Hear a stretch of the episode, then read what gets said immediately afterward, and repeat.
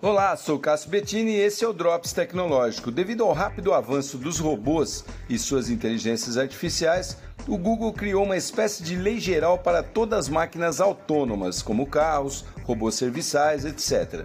Essa lei geral foi baseada na obra de ficção científica de Isaac Asimov, que determina algumas obrigações para os robôs, como jamais ferir um humano, sempre obedecer às suas ordens e, por fim, proteger todos os seres humanos vivos. Com certeza você já viu isso em algum filme.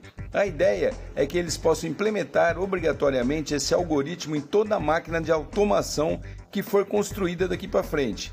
Nos últimos sete meses, eles já aplicaram cerca de 80 mil testes em 53 robôs para ver como eles obedeciam essas leis. O resultado ainda não foi divulgado, mas a preocupação com isso parece ser grande. Sou Cássio Bettini compartilhando temas sobre tecnologia, inovação e comportamento. Até o próximo.